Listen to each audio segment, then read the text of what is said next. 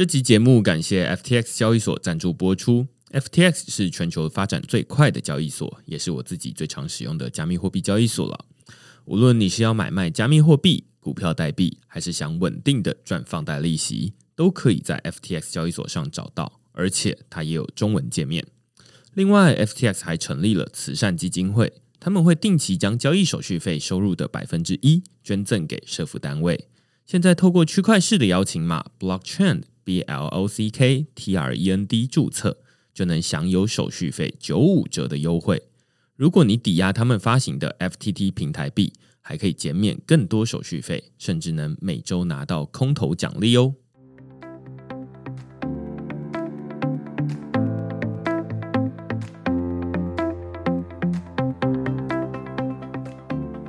Hello，大家好，欢迎大家来到区块势的 Podcast，我是区块势的作者许明恩。那先简单介绍一下区块市哦，区块市一个礼拜会出刊三封的 email 给付费的会员，那其中一封就是你现在听到的区块市 Podcast。那另外两封我们讨论什么呢？最近我们讨论这个两大 NFT 的世代交替，无聊猿买下 CryptoPunks 版权。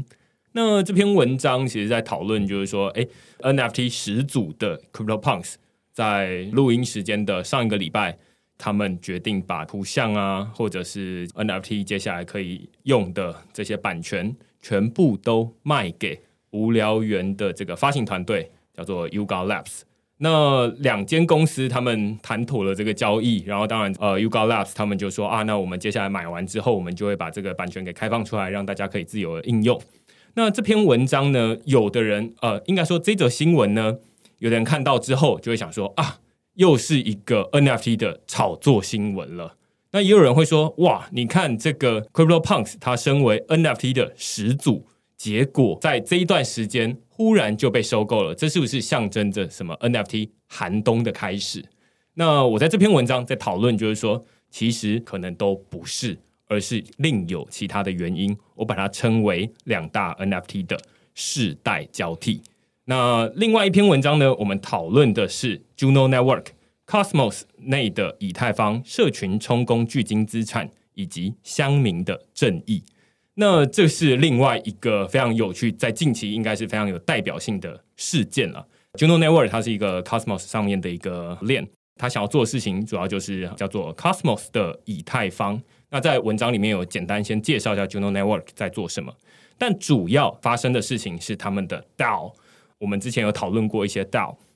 那在这个民主的机制里面，大家手上都有一些 Juno 币，象征你的这个投票权。那大家就想说，哇，那在这个链上，除了之前有这些加密货币，然后有 DeFi，有 NFT，现在还有民主机制，大家可以一起来表决、提案很多事情，然后由开发团队他们来执行。那大家就想说，哇，那我们可以来试试看民主的极致是怎么样？就有人提案，就是说啊，那我们提案要收回某一条巨鲸啊，巨鲸就是这个持有非常多加密货币的人他的资产。那结果，诶，投票还通过了。那通过了之后，现在开始就要进行，就是说啊，要如何去收回一个个人的资产？那有的人看完之后就觉得说，哇，这是一个多数暴力啊，就是大家提案投票，然后去收回一个人的资产。那也有人说啊，你看这个过程，其实那个巨鲸它持有的这些币本身就不正义。那所以我才在这篇文章里面最后会讨论它是一个乡民的正义。那如果你对这些主题有兴趣的话呢，欢迎到 Google 上面搜寻区块势趋势的事，你就可以找到所有的内容了。也欢迎大家用付费订阅来支持区块势的营运。那我们今天呢，其实同样也要讨论 DAO。而且它是一个接下来可能会进入到大家的视线范围，甚至你有在这个脸书上面啦，或者是其他 Telegram 上面已经有多多少少看到的名字，叫做 Matrix DAO。那我们今天找来的呢是这个 Matrix DAO 的创办人 Benson。那我们就先请 Benson 跟大家打声招呼。Hello，大家好，我是 Benson。呃，你要不要简单说一下，就是说你现在的工作大概是做什么东西？我现在是谁？OK，好，大家好，我是 Benson。那我现在是 FTS 台湾区的社群合伙人。那就是 FTS 在二零一九年七月那时候还没有很多人知道的时候，我就很看好这个团队，然后就开始帮他们 advocate，然后做一些 trader 的这个 group 这样子。那现在我在 Telegram 上面，我有经营一个频道叫做 Benson's Trading Desk。那里面就会讲一大堆我对于币圈，比如说价格走势啊，或者是对一些时事的评论跟看法。对，那现在大概有两万多人追踪嘛，在亚洲算是一个还算有点名气的一个 Telegram。其实我们在二零二零年的时候找过 Benson，然后邀请 Benson 来讨论。那时候我还很陌生的加密货币借贷，然后那时候他写了一篇文章，反正就是基本上大意就是你躺着，然后每个月就有什么六万元的收入之类的，五万或六万。那你要先放入一笔钱，然后在那边放贷。那现在大家当然都很熟悉啊，反正就是在 bitfenix 里面放贷嘛。而且还有相应很多的公司出来，例如说 Fully AI，然后你就可以透过 Fully AI 去自动放贷这样子。对，就是从那个时候开始，就是稳定收益这件事情，好像慢慢变成一个显学。就以前可能大家不会去讨论说 Crypto.com 啊，然后这个什么 Celsius 啊，或是 Bitfinex 放贷这种固定收益的东西，但好像从某个时间点开始，大家就开始在讨论了。所以现在算是一个呃，大家普遍都知道的东西，但是在那个时候，大家都会觉得，哎，这是不是很危险？对，我记得那篇文章里面要讨论，就是说啊，你大家都会说啊，Bitfinex 感觉很危险啊，然后你就说啊，那你大家其实也都可以公开去 Google 啊，然后就是 Bitfinex 过去有发生什么事情，然后现在反正就是参与了之后，你就是要自己承担一些风险这样子。那当然，到现在为止，看起来好像暂时都还没有出现什么问题，这样子。对对，对，所以过去几年哦，如果你有成功放贷到的，那就是哎，恭喜你啦！就是到现在为止都安全无事，但是并不代表未来就没事哦。大概是现况是这样。那这一集呢，其实我知道最近 Benson 发起了一个蛮有趣的 project，叫做 Matrix DAO。从名字就可以听得出来，它是一个 DAO，只是大家好像越来越常听到。有很多的 DAO 一直出现，我想先问你自己本人啦，就是现在有参与哪些 DAO？然后当时候是为什么参与？然后现在为什么还留在里面？我可以讲一个我参与比较深的 DAO，它是一个 Solana 上面的 project，叫做 Mongo Market。那它的 logo 就是一个芒果，他们在做现货跟衍生品，就它上面有永续合约，然后有现货的借贷，然后你可以在里面存钱，然后可以做现货的杠杆。那之所以会觉得想要参加这个道，是因为我觉得他们算是 Solana 上面 DeFi 的模范生。如果要讲说就是做道啊，然后做产品最认真的，我觉得以 DeFi 来讲，Solana 上的 DeFi 应该大家公认应该都是 Mango，就他们的开发速度非常快，他们到现在已经是 V 四了，嗯，就他们已经可以把 Beta 拿掉了。那你们大家大家知道，其实 Solana 现在还是在 Beta 版本嘛，所以我们可以说就是它的应用比它的主网的这个开发进程还要来得快。他们在 Solana 上面算早期，可是你要说真的很早，其实也还好，大概就是二零二零年的时候开始做，所以他们产品迭代速度很快。然后我也很喜欢他们的 product，所以那个时候呢就加入了这个道。那因为他们有一个 forum，那这个 forum 里面他们会讨论各式各样的提案，像他们之前有一个很有趣的提案是，大家要不要用 Mongo 的这个他们的 token 去收购另外一个 option 的一个协议，叫做 side option。这一个 agreement 后来就没有达成，因为对方开的价码太高，他们想要很多很多的 Mongo token，但是他们不愿意给到那么多，所以后来大家虽然同意，但是团队实际去谈的时候呢就没有谈成。然后里面还会有各式各样的提案，比如说，像去年的时候，那个时候在里斯本，那时候 Solana 有一个蛮大的开发者会议。那这个开发者会议就是，Mango 团队也有去，然后是跟其他的 DeFi 团队做交流，所以他们有租一些 Co-working Space，然后也有去餐厅啊、酒店啊，不是酒店，酒吧 喝酒，就是一一起去哦。那他们就在这个论坛上面，他们就讲说，哎，我们想要跟 Treasury 去请款啊，因为一个道通常都会有一个国库，那这个国库就是用来支应各式各样的开销。他们就是把他们的这个发票啊，或者是什么的，有发票他们就拿发票，如果没有的话，他们就口头讲说啊，这个为什么需要请这样的款？然后他们就浩浩荡一群人去吧，然后后来好像总共花了一万四千欧元的样子。大到就是并购案，小到就是哎这种不是这么 regular 的开销，然后必须要让大家知道为什么要花这笔钱的，像这样子的事情。他们都会在里面讨论，然后也会讨论，包括有些像是 tokenomics 的设计，因为他们 Mongo 有流动性挖矿嘛，就是这个 emission 的这个 rate 是不是要调整？哦，他们会讨论各式各样的事情。那我因为很喜欢这个 project，所以我想要帮他们做亚洲的市场。老实说，他们是一个非常非常算是 geek 的团队，就他们不太做 marketing，所以不要说亚洲了，我觉得就算是西方世界的散户，可能也没有非常非常了解他们。所以那个时候我就觉得，哎，有点可惜，这么好的 project。那所以说，我就跟我另外一个朋友，就是柯维，我们就一起做了 Mongo 的亚洲社群。嗯，对。那我们做了哪些事情呢？第一个，我们帮他们建 Telegram 群；第二个，是我们帮他翻译了他们 V 三的 duck；。然后还有一个事情是我们做了一支 Bot，然后这个 Bot 可以让散户很方便的去提供流动性在他们的这个 Perpetual Swap 里面。对，不过这个东西还在做了。嗯，对。所以我们算是在蛮多面向上去帮助去 Advocate 这一个 Protocol 的。嗯。所以可以说，Mango Market 它是一个 Solana 上面的 DeFi，然后它在做的事情是你刚刚前面说它有现货，然后有永续合约的交易市场这样子。对对。那你在里面，因为这是它的功能啦。那。但是这个功能，因为过去有很多的 DeFi，他们都是背后有一间公司在做营运。那当然也有一些是社群开发的。那他们看起来就有一个 DAO，然后讨论的地方是一个 Forum，就是一个论坛。那可能他们也有 Discord 或者是呃 Telegram 等等的，然后你在里面有点像是帮他们想要拓展这个亚洲市场或者是中文社群，所以你就做了一些东西。我还蛮好奇，为什么你会想要这么做？是因为你持有他们的这个代币很多吗？还是说呃想要做什么事情？我个人是有持有他们一些代币，然后其实是我主动跟他们团队联络的，因为我本身现在我在 Solana 生态系，我有在做一些天使投资。那我跟很多开发者聊过，其实大家都对 Mongo 这个团队是非常尊敬的，大家觉得就是他们就是榜样这样子。然后我就觉得，哎，我自己很喜欢，然后我朋友也很喜欢，所以其实其实没有太多厉害的关系，因为我们帮他做这些事情，包括我还花钱找人帮他们翻译一些这个 Doc，我们也没有跟他们拿 Token，就就是单纯的喜欢这个 project，然后去帮他们做 Advocate。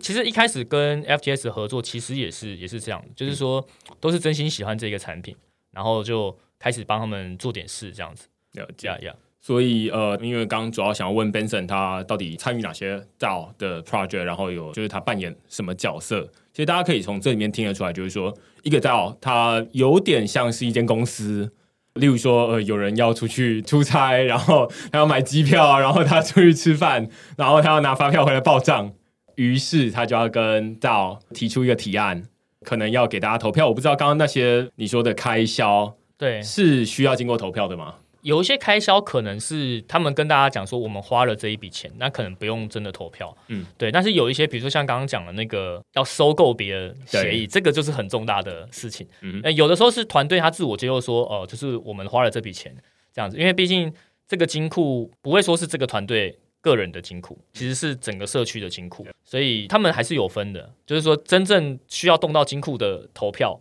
跟单纯只是哎报备的，在 forum 上面跟大家讲的，其实是有差别的。所以其实听起来就是说有一些比较重大的事情，对，要提案要投票。对，那投票的票如果没有意外的话，应该就是 Mango 的 token。对，没错，没错。所以你就是持有越多这个 Mango token，那你可能就有越多的这个话语权，你的这个话事权就越大，这样子。没错，有点像是这个股东会这样的感觉，就是哎，大股东说话这样子。对对对，没错没错。那我就还蛮好奇，就是说像是这样子到我们刚刚说它的功能蛮像是一个公司，那到底到它跟公司有什么样具体的不一样？你会怎么认为？哎，像 Mango，它为什么不能用一间公司来运作？他如果成立了一个 Mango 的 DAO，然后有一个 Treasury 在那边，看起来也是有一笔钱抵押在那边，然后让大家去申请，这样子运作会比较有效率吗？还是他会怎么样？他跟一间公司来运作有什么不同？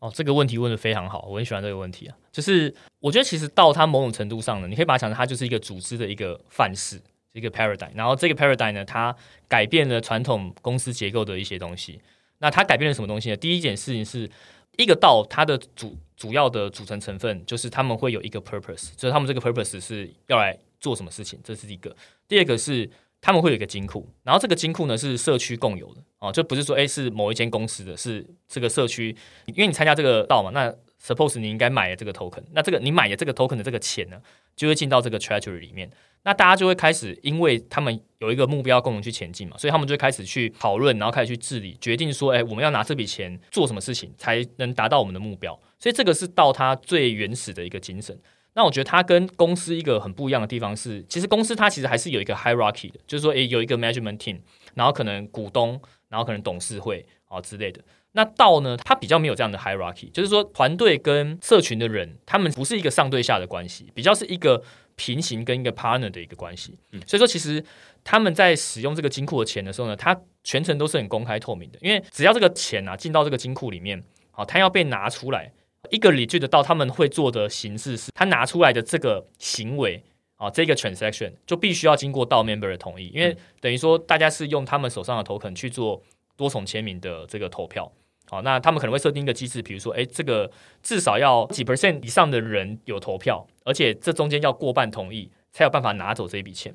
所以我觉得它有一个很大的特色，就是第一个是比较透明，好，第二个就是说，相较之下，它组织会比较扁平化，没有这么明显的一个 hierarchy。嗯，好，那大家可能会想说，OK，好，那这样听起来可能会有一些潜在的问题，比如说它可能会比较没效率啊，对吧？今天我我我做一个开销，然后诶，我从道里面拿钱。然后居然还要这个申报叭叭这些，是不是很没有效率？那其实它是有一个机制在的。比如说，如果今天我我我是一个 regular 的开销，那我可以做什么事情？我可以选择说，我就一口气我就请你一个季度，然后这个季度我就跟大家讲说，哦，这个每个月会花多少钱。啊，所以说他在做这个开销的这个提案，让大家去做决策的时候，就不会花太多的时间。嗯哼，哦，那有一些像 Mongo，为什么他的那个 event，他要跟大家讲说，哎，我我我花了这么多的钱，是因为它不是一个 regular 的事情，所以他必须要跟大家报备说，OK，我们我们这个季度我们额外做了这些事情，那大家就知道说，哦，所以说金库的钱被拿去这样用，这样子。对，那现在有很多的道，那有些道是纯社群的，比如说，哎，聚集了一群 VC，好，或者说聚集了一群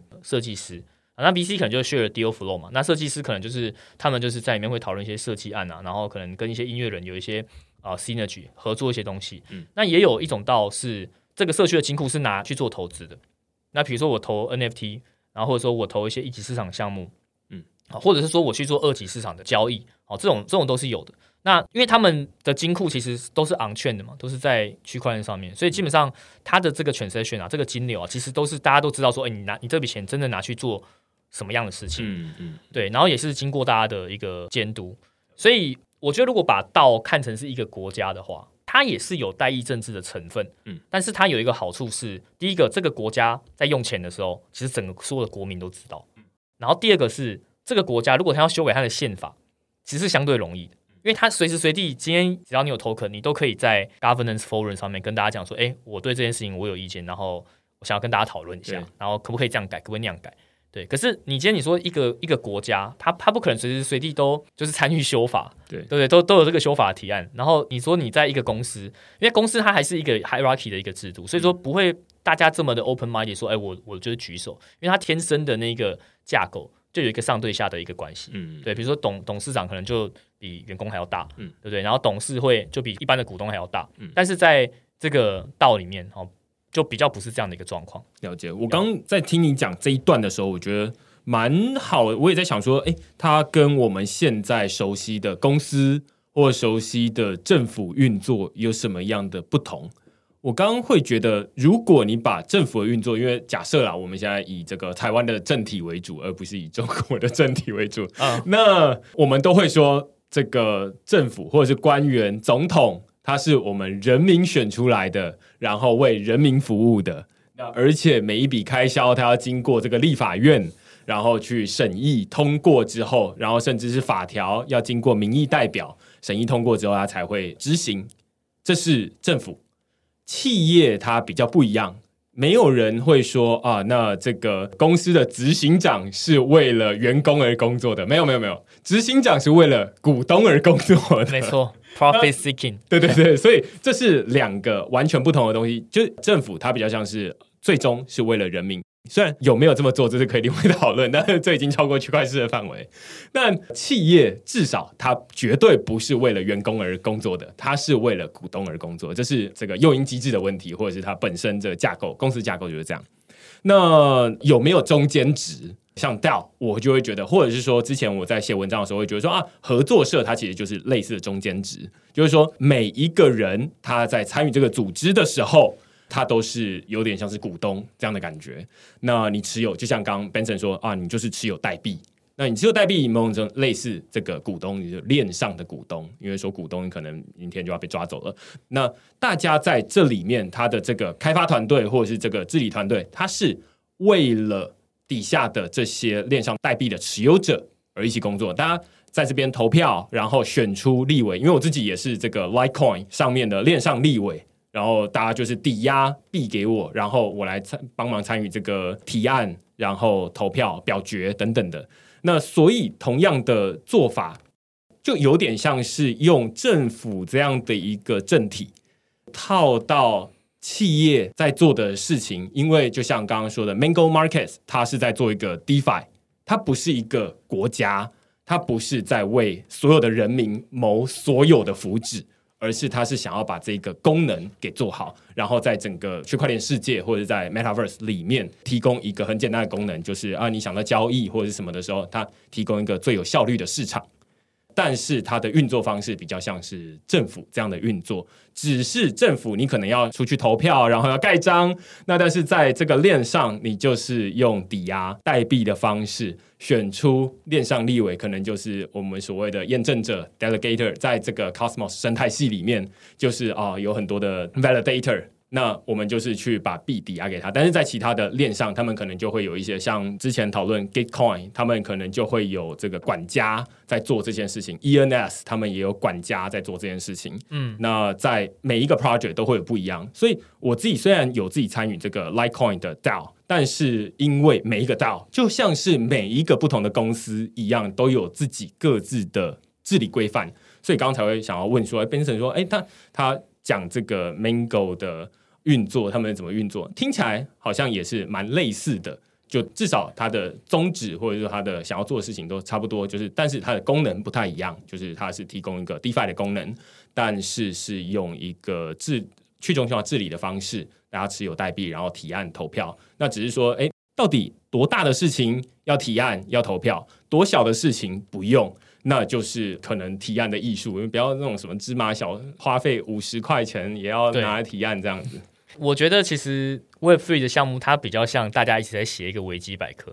共同制定这个国家的法律。然后，如果你觉得这个法律有点诶不太 make sense，那你可以举手，然后跟大家讲说，诶，我觉得怎样改方向比较好。那如果你的提案经过多数人的同意，那可能就会去修改。所以它是一个集合众人的智慧，然后不断的 evolve 的一个社群。对，所以它的这个基本的那个要件。可能看起来跟公司是很像，但它背后的那个精神跟运作的那个方式其实是很不一样的。嗯，我相信你可能会有呃很多的 project 会找你，然后他们可能自己也有自己的 DAO，他们呃会说啊我们在做什么事情。那市面上有很多的 DAO，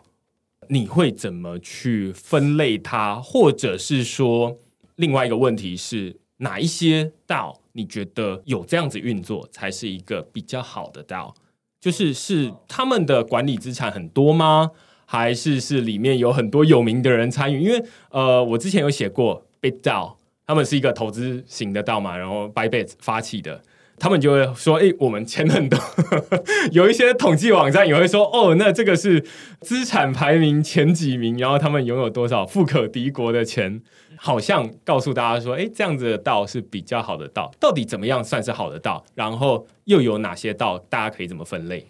好啊，我们先讲分类好了，就是我会把类型分成三种，一种是协议型的道，协议型的道，比如说像 Uniswap、像 Curve、嗯、像 Balancer，那这种他们有一个运行的一个产品。那这个产品都是一组，就是 smart contract 组成的 DApp。那这个 DApp 他们会去做一些事情嘛？那通常做事情的时候呢，他们就会开始累积钱，比如说交易手续费啊，或者是这个这个 lending 的这个这个利息的差距。那这个钱呢，就会进到他们的国库里面。那这个国库要拿来做什么事情？基本上就是用来 facilitate 他们这整个 protocol 的发展啊，比如说 hire 更多的工程师或者是干嘛的。那这个 token 的这个 holder 呢，他们可以去决定的，就是通常是这个协议它本身的一些参数，比如说 compound 的这个 token holder，它可以去决定 compound 某一些币种，它最大的可以被借出来的钱的那个上限，嗯，以及它的利息，好巴拉巴拉之类的。那这是第一种啊，协议型的道。那第二种道呢，就是投资型的道。那投资型的道呢，其实又分很多种哈。那有分投资一级市场的，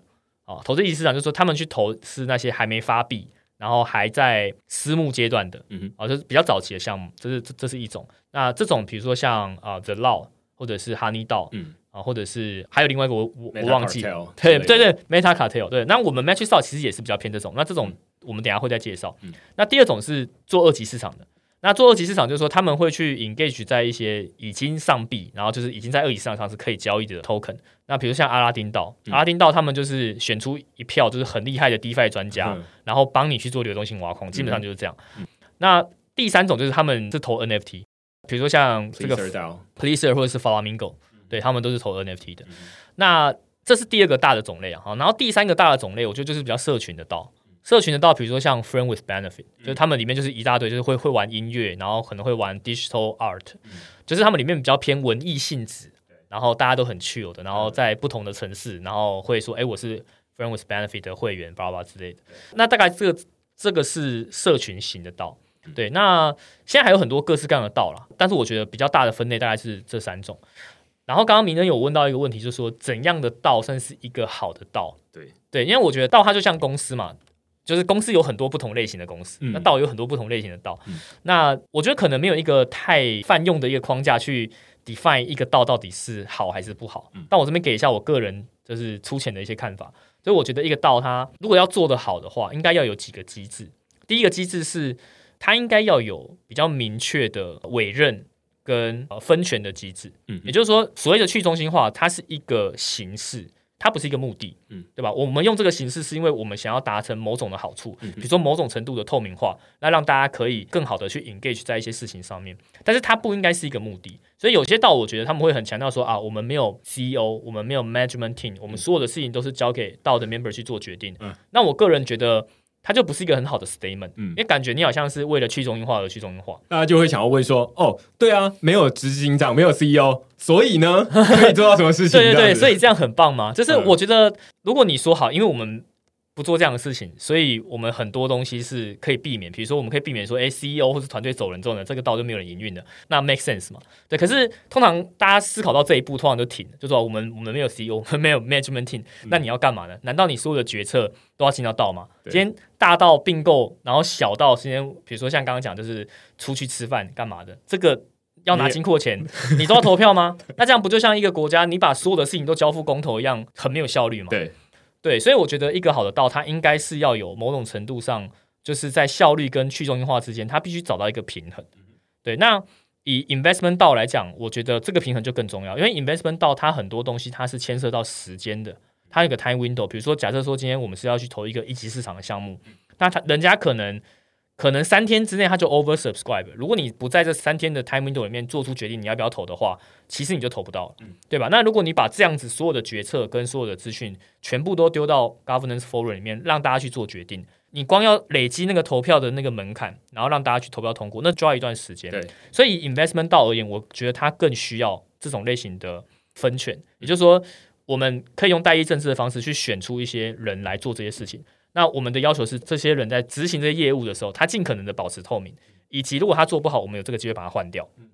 然后在一些重要的决策上，我们再投票就好。这个是我觉得 investment 到应该要有的一个基本的框架。那有一些，比如说像 friend with benefit 啊，他们可能就没有这么商业化，可能就是说，哎，办办 event 啊，然后决定说，哎，怎样的人可以进来。好，那这个你说他比较多的事情都进到道去给大家做投票，那我觉得这个合理。对，所以我觉得所谓的道，并不是说去中心化就一定好。我们是用去中心化去取得在某些地方上是更有效率，比如说信任也是一种效率。我不信任你，很多时候可能有些事情我我就不想做，对。可是因为我们有这样的一个投票机制跟金库是透明的，所以当我们把这个信任的成本拿掉之后，诶，反而它看似没有效率，但是其实是更有效率的。所以我觉得这是我在看到的时候，我会去看说，诶，你们到底怎么样治理这个金库？然后你们的营运团队是怎么样被选出来，以及你们怎么样去做 proposal。因为你所有的 proposal 都进到道里面，大家也会决策疲劳。对，哎，你大大小小的全部都要来问我，这也不 make sense。对对对，Yeah. 所以呃，我觉得一开始 Benson 说了一个蛮有趣的，就是说自己也蛮同意的，就是说所有的道就像是很多的公司一样，它没有一个很简单的标准，说哦这样就是一个好的道，或者这样就是一个好公司。因为有的人会觉得说，哎，进去里面都很爽，然后分润很多。就是薪水很多，这样才是一个好公司。也有人会觉得很扎实的哦，红海是一个好公司啊，或者是说，哎，它的市值很高，是一个好公司。那同样好道有很多种不同的标准。那另外一部分是怎么分类？于是有一些分类，像你刚刚说 Friend with Benefit 道这种，它比较生活形态，它比较 chill 的道，那它就会有它自己的标准。那但是投资类型的道，你刚才讲这个时候。我刚就在想，投资类型的道，它有点类似于之前会有很多创投。那创投它要怎么运作？之前我们有找这个 C 君来讨论，就是说，哎，你看这个现在传统的创投跟现在投资型的道之间的差异。传统的创投他们就是 LP 给 GP 钱，然后就是由 GP 去看说啊，那市场上有什么东西，然后由他们中心化决定，LP 大概就是出钱，那他们只要回报率够高就好了，就不用太对我负责这样子。但是如果是完全去中心化的，你可能是我会走到这个群众募资，你就是完全都是个人的出力。那但是你可能要花很多时间去看。那有没有一种方式是像刚刚你说投资类型的道，它很讲究时间性，它没有办法像是刚刚说 Friend with Benefit 道，或者是有很多的道，他们的决策投票时间是七天，是十四天，但是他投资的 time window 就只有可能三天而已。但是你又不想要像是创投这样直接完全交给 GP，你也想要参与这些治理。那于是 DAO 他就提供了一个相对比较有效率，不是说啊所有事情都来办一个公投，然后公投大家还要去投票，然后纸本等等，它是比较没有效率的。那也不是说完全中心化，就是完全由几个人决定这样追求最大的效率，而是那我们用链上的方式来稍微一点去中心化。然后，但是又有一点效率，我不知道可不可以这么说。嗯，我觉得等一下我们可以来讨论 Matrix 的架构的时候，嗯、我们可以来讲一下，就是为什么我会这样设计。嗯，对对对对，我接下来就会想要问说，所以这接下来重点就是，对对对对对，okay, 接下来就是想要问说，你为什么会在这个时间？因为大家我自己至少有在脸书上面有看到你就分享，然后有很多人分享，就是说，哎，很想要参与这个 Matrix DAO。甚至你们有在办一些甄选嘛，然后让大家去呃申请，最后有很多人就有一些能人异士去这个申请这样子。那到底什么是 Matrix DAO？然后你为什么会在二零二二年的这个时间想要创立一个 Matrix DAO？他想要完成什么事情或解决什么问题吗？我先讲一下 Matrix DAO 在做什么，就是你可以把我们想象成是一个 investment 的一个道我们是一个封闭型的组织，然后我们会找一些 potentially 对我们未来的投资组合可能会有帮助的一些 DAO member，所有 DAO member 都是 LP 的一个概念，然后我们中间我们会选出类似 GP 的角色，那这个 GP 的角色呢，他就会帮大家去做投资的这个决策，但是这个投资的决策，他在做的这个过程当中呢，我们会用一种尽可能透明的方式让大家了解为什么我们这样子思考，那最后真的要。从我们的 treasury 去拿钱去投资的时候呢，它会进到一个到的一个 proposal governance 的一个 proposal，对，所以说最后真的要投的时候，其实还是大家要去同意，只是中间我们有一个 filter 的一个过程。哦，那这个 filter 的过程，这个 GP 的角色他是谁？就是我前阵子我在脸书上面跟大家讲说，我们在招募这个研究员嘛。那我们这个研究员他其实就是扮演接近传统 VC GP 再加上分析师的角色。他们一方面做研究，然后一方面。我们这个道路有一些一级市场投资的一些机会，他们也会来做评估。那我们评估的方式其实还蛮特别，就是说我跟那个 Temple 聊过，Temple 是我们 Multisig 的成员之一。然后当我跟他讲这个 idea 的时候呢，他就说，其实投资这件事情是很主观的，很多时候一个投资的一个 opportunity，它看起来好像很好，但是它看起来好像不是很好。但是过几年之后，大家发现，哎，原来这个才是王道。比如说二零一九年那个时候，没有人想得到 AMM 会变成现在。Decentralized exchange 的一个主流嘛，嗯，因为你从学术的角度去看，它的资本利用效率就很差，对。对，所以他就跟我讲说，哎，你像像你们这种，哎，好像类似投票决定出来要投什么的，很多时候可能反而投不到好的案子，因为很多时候大家一致看好的方向，可能就是估值过高的赛道或什么的，嗯、他就给了这样的一个 insight，然后我想说，哎，也对，所以我们在我们的这个算是一个 GP 或者说 Investment Committee 的这一个委员会里面呢，投资委员会，我们设置了一个机制。就是每一个委员会的成员，他一年可以有两次否决权。也就是说，如果这个大家觉得不要投，那他可以投下他神圣的否决权，说不行，这个一定要投。嗯，这个案子呢就会无条件通关。但是这个无条件通关，它是有它是有道理的哦。第一个，他一年只能用两次；第二个是，当他进到这个道德这个 proposal 里面的时候呢，大家会知道是哪一个人使用了这个否决权。嗯，然后真的最后要投的时候，其实还是要大家的同意了。那只是说，等于说你投下否决权的那个人，你必须要有足够的力量去说服大家说，为什么大家都投反对？为什么委员会的大家都投反对？但是我还是想跟大家讲说，这个东西我很想投，然后希望大家帮助我，就是让这个 investment 的 deal 可以过关。对，大概是这样的一个概念。所以，如果你把我们看成是一个 VC 的话，那我们就是所有的 DAO member 都是 LP，然后中间会有一些分工的机制，比如说有些人可能去做投后管理，有些人负责专门负责做研究，然后有些人呢，他可能就是呃专门负责看案子。然后这个 investment 的这个 committee 呢，它也是我们到内部它去选举去产生的。那如果今天他可能做不好或者是怎么样，其实可以接受大家公平的。嗯然后我们也会尽可能的在我们每一次评估案子的时候的那个决策，包括我们的会议的流程，哦，还有讨论的内容，都会尽可能的把它文字化，然后让大家知道为什么我们这样做。就有点像那个唐凤那个居林政府，嗯、没有他们不是说很多逐字稿，我们会做类似的东西。然后也尽可能就说，如果我们在开一些会的时候，就是可以让大家参加，就尽可能让大家参加。因为有一些它牵涉到 investment 的一些 deal 的机密，这可能没有办法 open。嗯，对。但是可以参加的，就是尽量让大家参加。嗯，先来看一下它整个运作架构，它有点像是呃传统的 VC 对要做的功能，对，就是有点像 DeFi，它有点像你可以你说它是一个银行的功能啦，但是它中间的运作的机制完全不同。银行是银行出钱，然后股东出钱，然后里面的钱也不是大家的，而是某一些人的。总之是银行的，然后他们来提供流动性。但是 AMM 就不是嘛 A M 就是大家提供流动性。那于是它会产生出很多的新的问题，当然也可以解决本来既有的问题。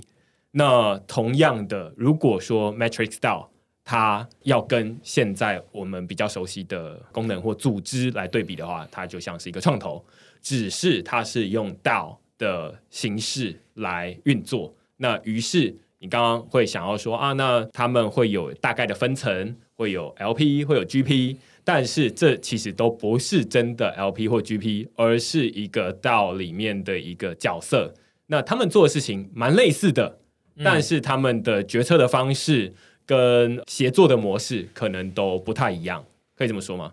对对对，然后还有一个就是说，因为其实我很向往 Paradigm 的那种去深度 engage 一个 protocol 的一个形式。嗯、对，这个 Uniswap 当初帮很多嘛，还下去帮忙写 code，然后一起做那个 AMM 的那个论文。那其实我为什么会想要做这个道？其实最主要的理由就是因为，其实我在经营社群的这三年的过程当中，我认识很多能人异士。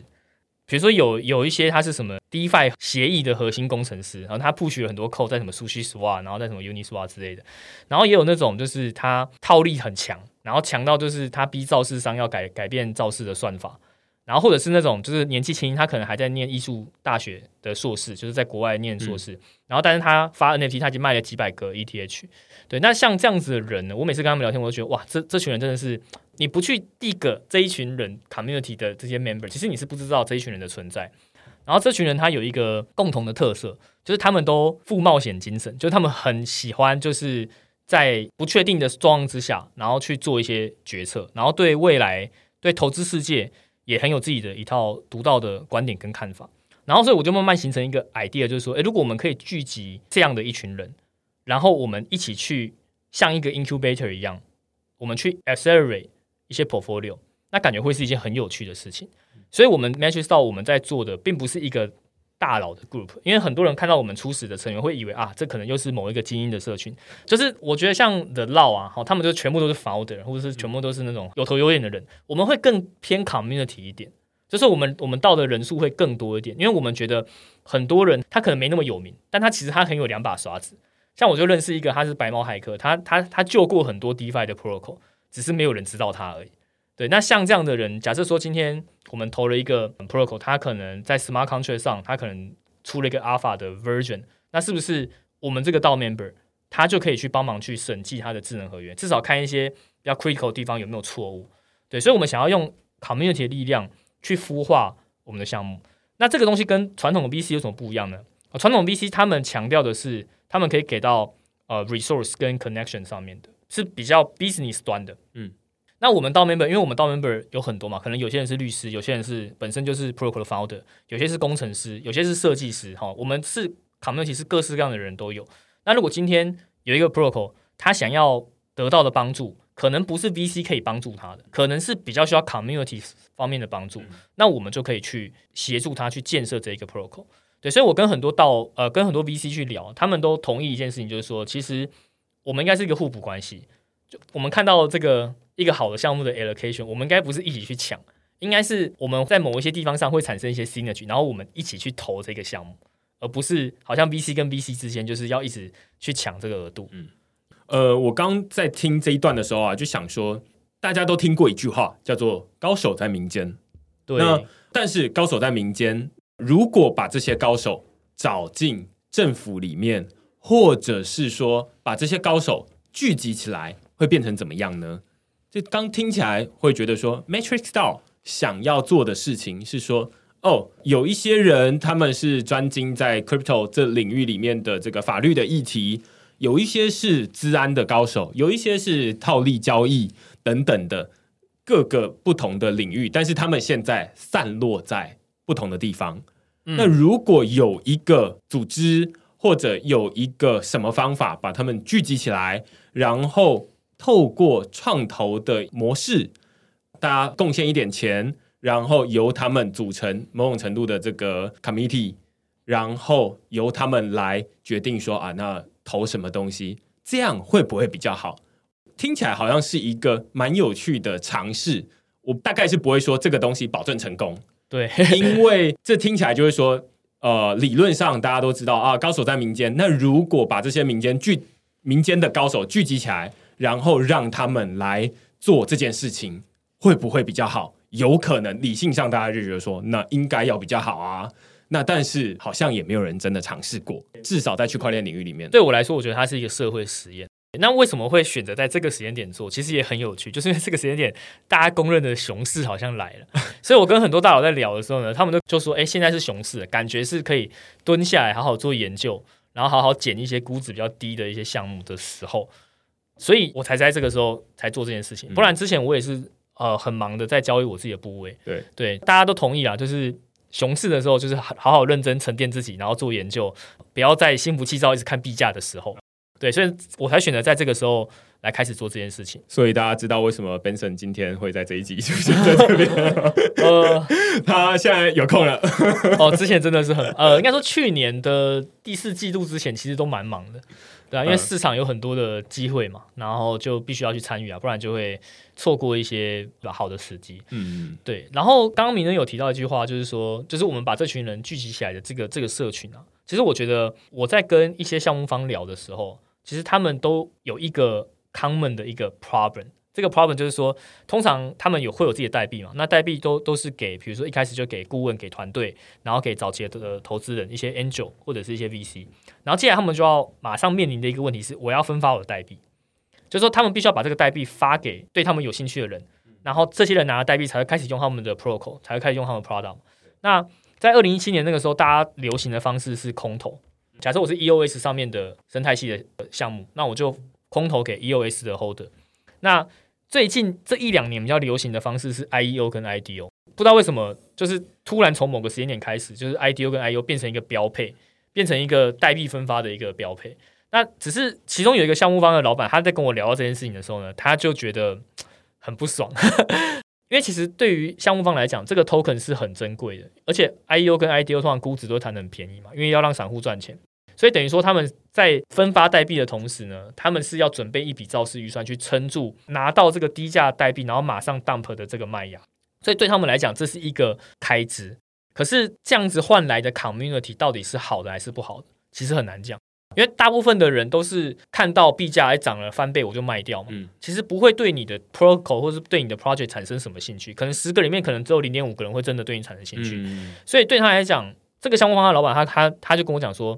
其实我们真的想要把我们的 token 给到真的对我们有帮助的人，或者是真的是一个优质的社群。可是我们找不到这样的人或社群，所以当我们把代币的分发前面处理完之后，我们要真的要分发给社群的时候呢，很多项目方。就会选择现在的 convention，或许就是 IDO 跟 IEO。对，那 IEO 你还换到上币的资源，你可以换到交易所曝光的这个资源。可是 IDO 他就觉得很不 make sense，嗯，因为很多 IDO 它上币是 permissionless，你只要自己去开始就好了。对，那我为什么要做 IDO？他就觉得说很奇怪，然后他就来问我这件事情，然后我就说，感觉上好像现在有一个 missing part 是项目方想要把代币给到好的社群，但是这个好的社群到底去哪里找？对不对？很难找。所以这也是为什么我当初做 MatchStyle 的主要一个主要的原因，因为我觉得如果我们可以用这种方式去帮助项目方的话，那项目方把原本要放在 IDO 的这个额度给我们，那其实它可以得到类似 IDO 的好处，因为我们还是一个 community，而且每个人可能都有一些对外发声的这个管道或者是力量，所以还是会有类似 marketing 的效果。但是我们是跟私募投资人一样，我们是拿锁仓的。我们不会有那种 dump 的卖压，一一拿到就就 dump，而且我们我们 potentially 是一个比较对它比较容易产生帮助的一个社团。所以呃，现在遇到的一个问题，或者是从二零一七年大家开始接触这个加密货币，一直到现在都还没有解决的问题，是我要创了一个 project 之后，然后我这个 project 有一些代币，那我的代币想要精准的丢给那些对我的 project 最有帮助的人，但是那些人在哪里？这是一个到现在二零二二年还没有办法解决的问题。过去有很多的尝试，例如说啊，那我们就是空投给老用户，或者是干脆在更早之前。就是不管啦，反正你就是你可以直接来拿。那谁愿意拿？因为那时候进入加密货币的门槛很高嘛，愿意拿算你已经很厉害，你已经通过这个重重险阻，然后到这边来拿代币，算你厉害。但是现在已经不是这样子了，可能就是还会有 IDO、IEO。那 IEO 你基本上就是发给。例如说，假设在 FTX 上面 IEO，你就是发给那些持有很多 FTT 代币的人，然后他们抵押在上面，所以他有很多的这个抽奖的机会，然后他可以比较有机会抽中，那所以他就可以拿到更多。但是，请问抵押更多 FTT 代币的人是你想要的那个社群吗？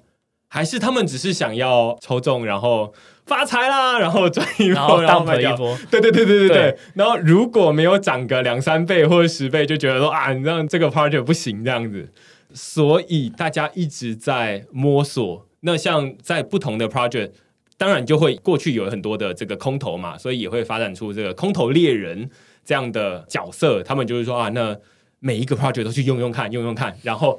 啊、呃，反正说不定未来。就有可能空投到空投，对对对对，一直到处撸这样子。对对对对对，所以你可以发现，这是一个大家一直在提出新的想法，但是也有很多被验证失败的做法的一个领域。你可以说往前看的话，可能是白骨一片了。那现在可以说，Matrix Style 想要提出一个假设，是说高手在民间，那我们想要把。这些高手聚集起来，然后他们同时拥有资源，他们也有一些钱，就是 LP 出的钱，然后用这些钱加上这些资源来投这个 project，不知道会不会成功，试试看。对对对，我我我觉得明恩总结的非常好，这就是我们想要做的事情啊，就是我们想要把投资这件事情去 Web 三化，因为其实现在有很多东西都被 Web 三化，比如说这个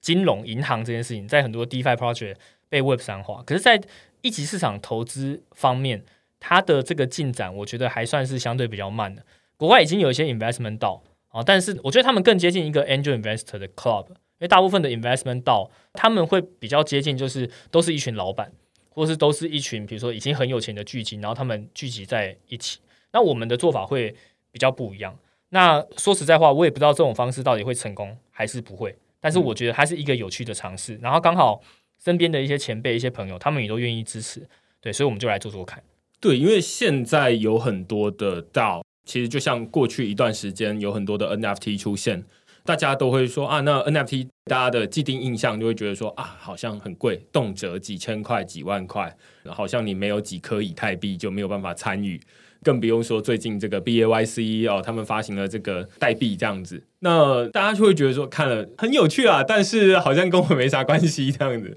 或者是我前面在讨论就会说啊，那这个 Yuga Labs 收购 CryptoPunks，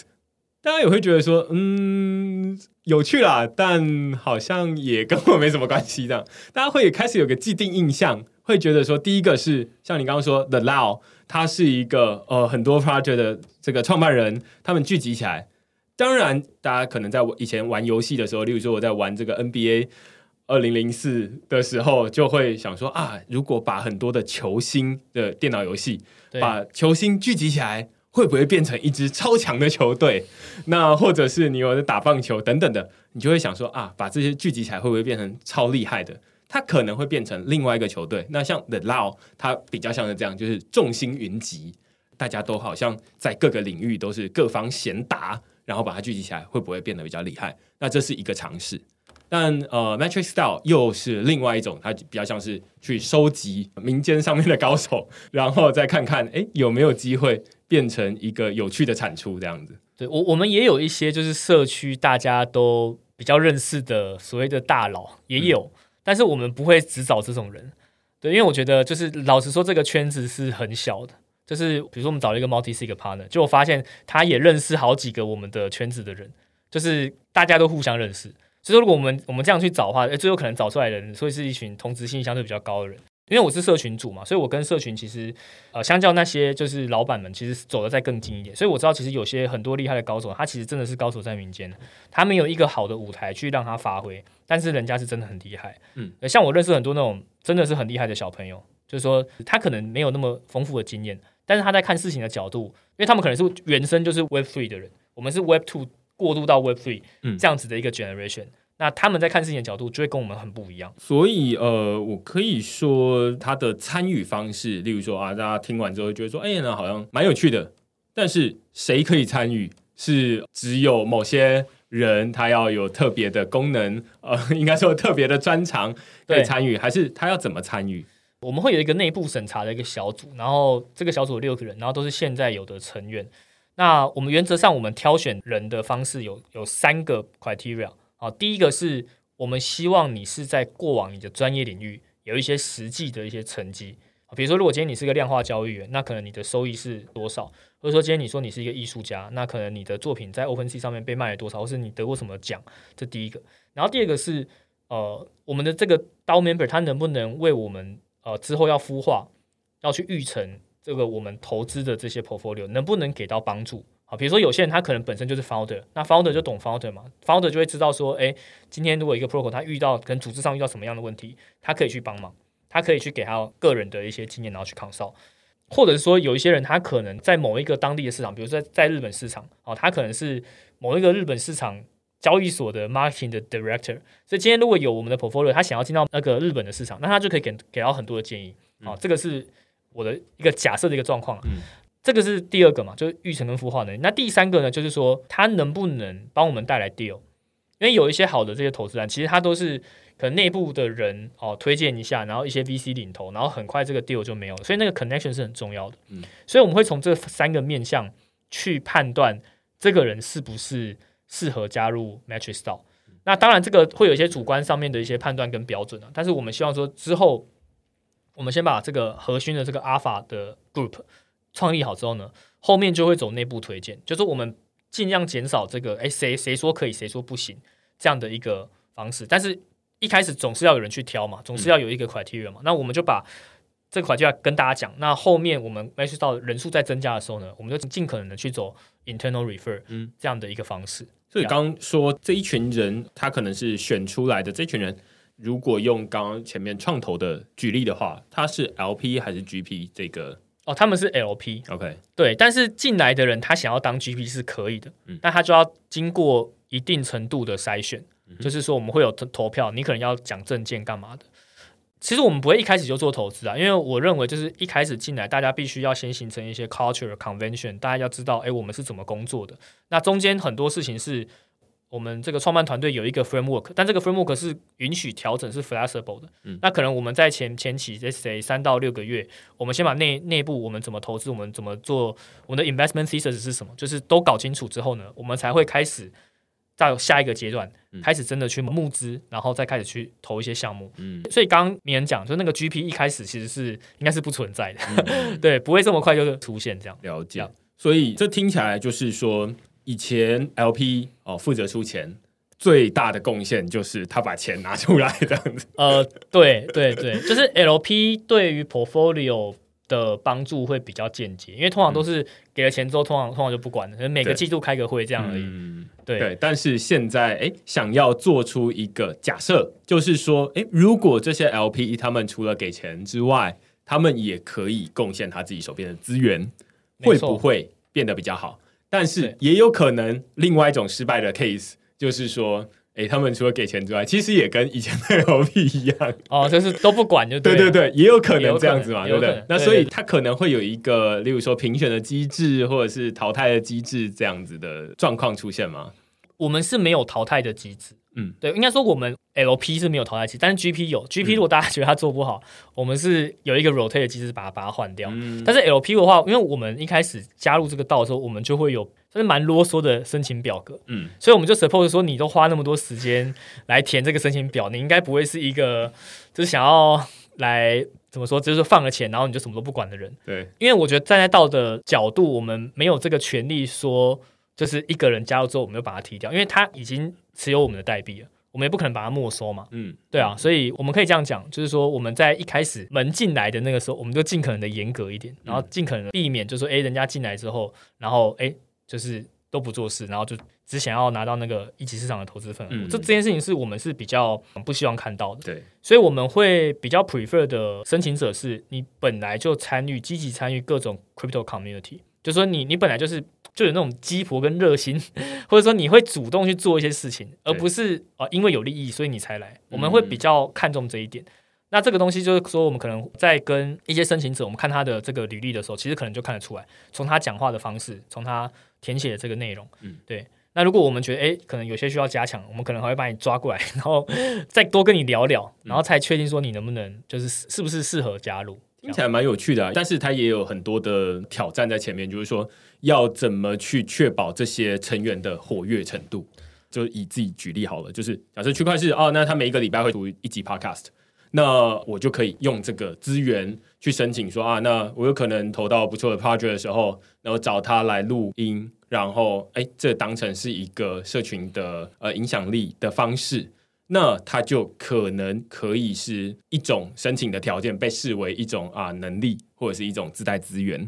然后接下来要怎么确定他真的是会这么做呢？这只能用猜的啦，或者说只能用他平常在做的事情。呃，可以这么说吗？嗯，我觉得我们在遴选会员的这个 criteria 其实是有一个明确的标准。那这个明确的标准其实就是我刚刚讲的。帮助 portfolio 的能带来 deal 的能力，嗯，跟你在过往专业的这个实际的这个成绩，嗯哼，比如说如果是那个 influencer，那可能说，哎，我们看一下你的 follower 跟你过往的代表作是什么？比如说你代表作可能是一篇超级厉害的文章，嗯，超超强的分析文，就我们会去看说，哎，这个是不是